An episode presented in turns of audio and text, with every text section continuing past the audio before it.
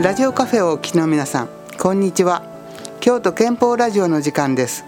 この番組は瞳建設株式会社をはじめ多くの市民の皆様のご協力によりまして憲法9条京都の会がお送りいたします。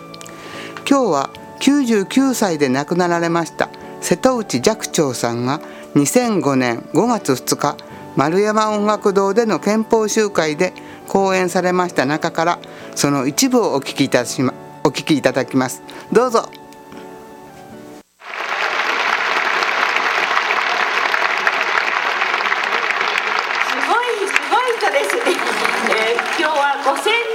集まってるよっていうことを聞きましてあのびっくりしたんですけども私はあの東北の天台で、えー、時々法をしておりますがその時に大体これくらいなんです。もうちょっと多いくらいなんですね。だから人の多いのにはびっくりしませんけども今日のようなねもう雲もないいいお天気に、え、しかも連休の最初の日ですね、えー、こういうところに集まって熱い思いをして窮屈な思いをして、えー、雨も水も出ないのに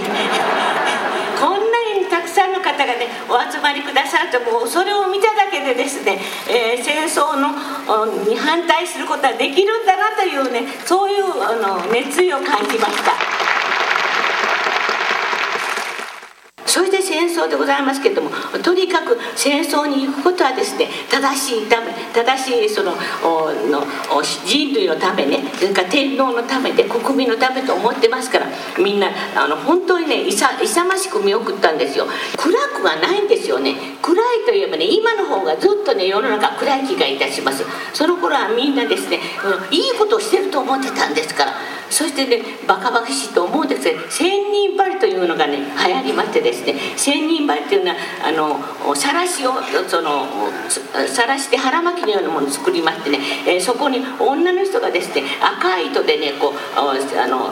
たまたまを作るんですよ。でそれを千人の女の人がその千人針の腹巻きを作りまして、ね、それを戦地の兵隊さんに送るんですね。で兵隊さんそれを腹に巻いてね、えー、行けばダ弾が当たらないっていうんですねそれでもうその町中にねその女の人が立ってですね息子が息子のためにあるいは出世した夫夫のためにって言ってその千人張りしてくださいって立ってるんですよ。で女学校ですか？ら女学校の入り口にも立ってる。それからあの授業中にもね千人張りが回ってくるんですよ。すると授業をやめてですねみんながその千人張りするんですね。しかしそれはですね本当はお腹に巻きまとね。弾が当たったらそのね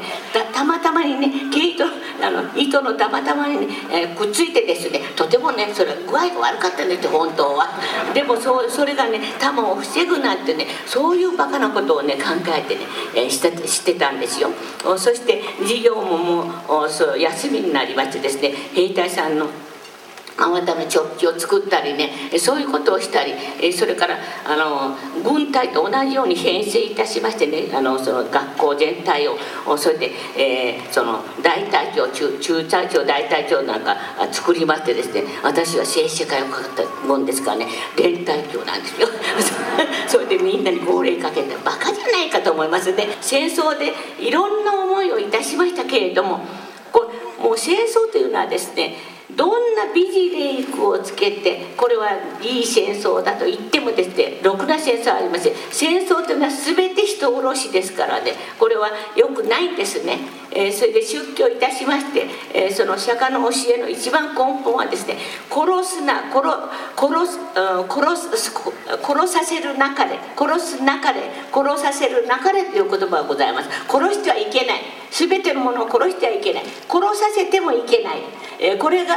その仏教の思想の根本でございます。しかしその時の長い戦争の時はですねお坊さんが誰も立ち上がらなくてですね、え、そして、え、殺したり殺されさせたりしたわけですよ。それを今仏教界は非常に反省しております。そして今度はですねもしもその戦争が起こる時はですね、それはお坊さんたちがもう前に恥ずかしい思いをしてる。今度はもう全部で立ち上がってですね戦争に反対しようと今言っておりますけども実際どうなるかまだ分かりません。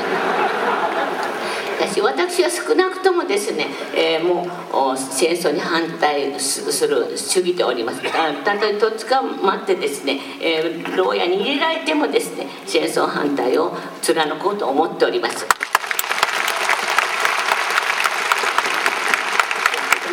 私は天体でですねこういう話をした時にですねそのこの日に座ってね若い子がですね、えー、中学の3年生の子がですね突然立ち上がってですね聞きたいことがあります。で何？って言ったらですね僕はね中学3年生ですって。もうこれからね生きたい。それからやりたいことがいっぱいあるって。もうあのやりたいことがいっぱいあるんですって。勉強があるなりたいものがあの理想のものがあるっていうんですね、え、しかし戦争が起こったらそれができないって、えー、僕たちは戦争に駆り出されてって、えー、それで殺されるかああの死ぬかしなきゃいけないでしょ。それは嫌ですって。だからどうしたらいいですかって言ってね、そのその辺に座ってるね中学生が行ったんですね。でその時ですねもうちょうどね5,000人ももっと言いましたねあの時78,000人いたんです。その人たちがね一斉に手を叩いてねわーってねその子を励ましてくだったら私はねほらあの見てごらんなさい。これみんなねこれだけの人がねあなたを応援してるのよってだから戦争が起こらないようにね、えー、いやもうみんながね頑張ってくれるからね安心しなさいって言ったらね「あそうですか。じゃあ戦争が起こらなきゃいいですけど」って言ってね、えー、その座ったんですけどね、えー、そのもう小さいね子供のねが思ってることそれがもう本当だと思うんですね。あでもそこでいかにね戦争がねのためにその彼らがひどい目に遭ってるかってこともねままた目で見てきました。だからどこの国ですね地球のねあらゆるところでですね戦争があってね爆爆撃があってですね、えー、子供が殺され親が殺されですね学校に行けない子が、えー、できる。これはこれがもうねもう許されないことなんです。ですからどんなことですね。私たちは戦争に反対しなければいけない。共に今生きていく地球のあらゆるところのね人たちが戦争がなくですね平和に暮らせて貧しくってもいい平和に暮らして子供は全ての子供がですねお腹にいっぱい食べられてそれで学校に行けるねそういう時代が来ないとですね本当の平和とは言えないと思います。そして私どもは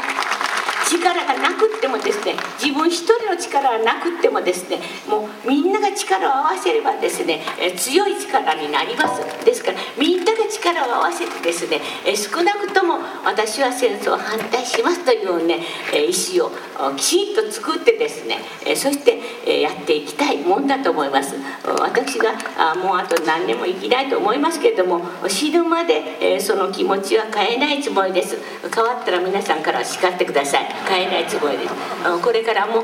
どうか皆さんは今ここに集まってきてらっしゃるのはそういう思いを持ってる方が集まってきてらっしゃると思いますからどうかその気持ちをですね大切にして、えー、もう世界の平和をですね守っていくように努力していただきたいと思います。仲良くしていただきたいと思います。ありがとうございました。